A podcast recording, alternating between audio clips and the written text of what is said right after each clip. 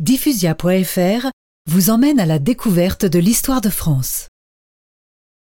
Pour parvenir à isoler efficacement l'Angleterre, Napoléon dut convaincre le tsar Alexandre de Russie.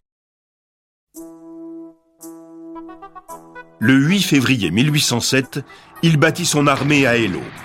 Puis, ce fut la bataille de Friedland. À Friedland, les boulets tombaient autour de Napoléon. Il restait imperturbable, les bras croisés sous le feu. Le général Oudinot s'approcha de l'empereur. Oudinot, qu'y a-t-il?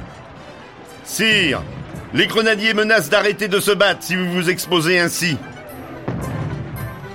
Napoléon remonta à cheval et fit donner l'artillerie.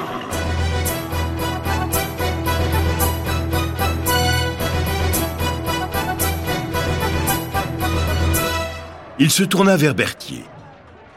Friedland vaudra Austerlitz, Jena et Marengo, dont je fête ici l'anniversaire.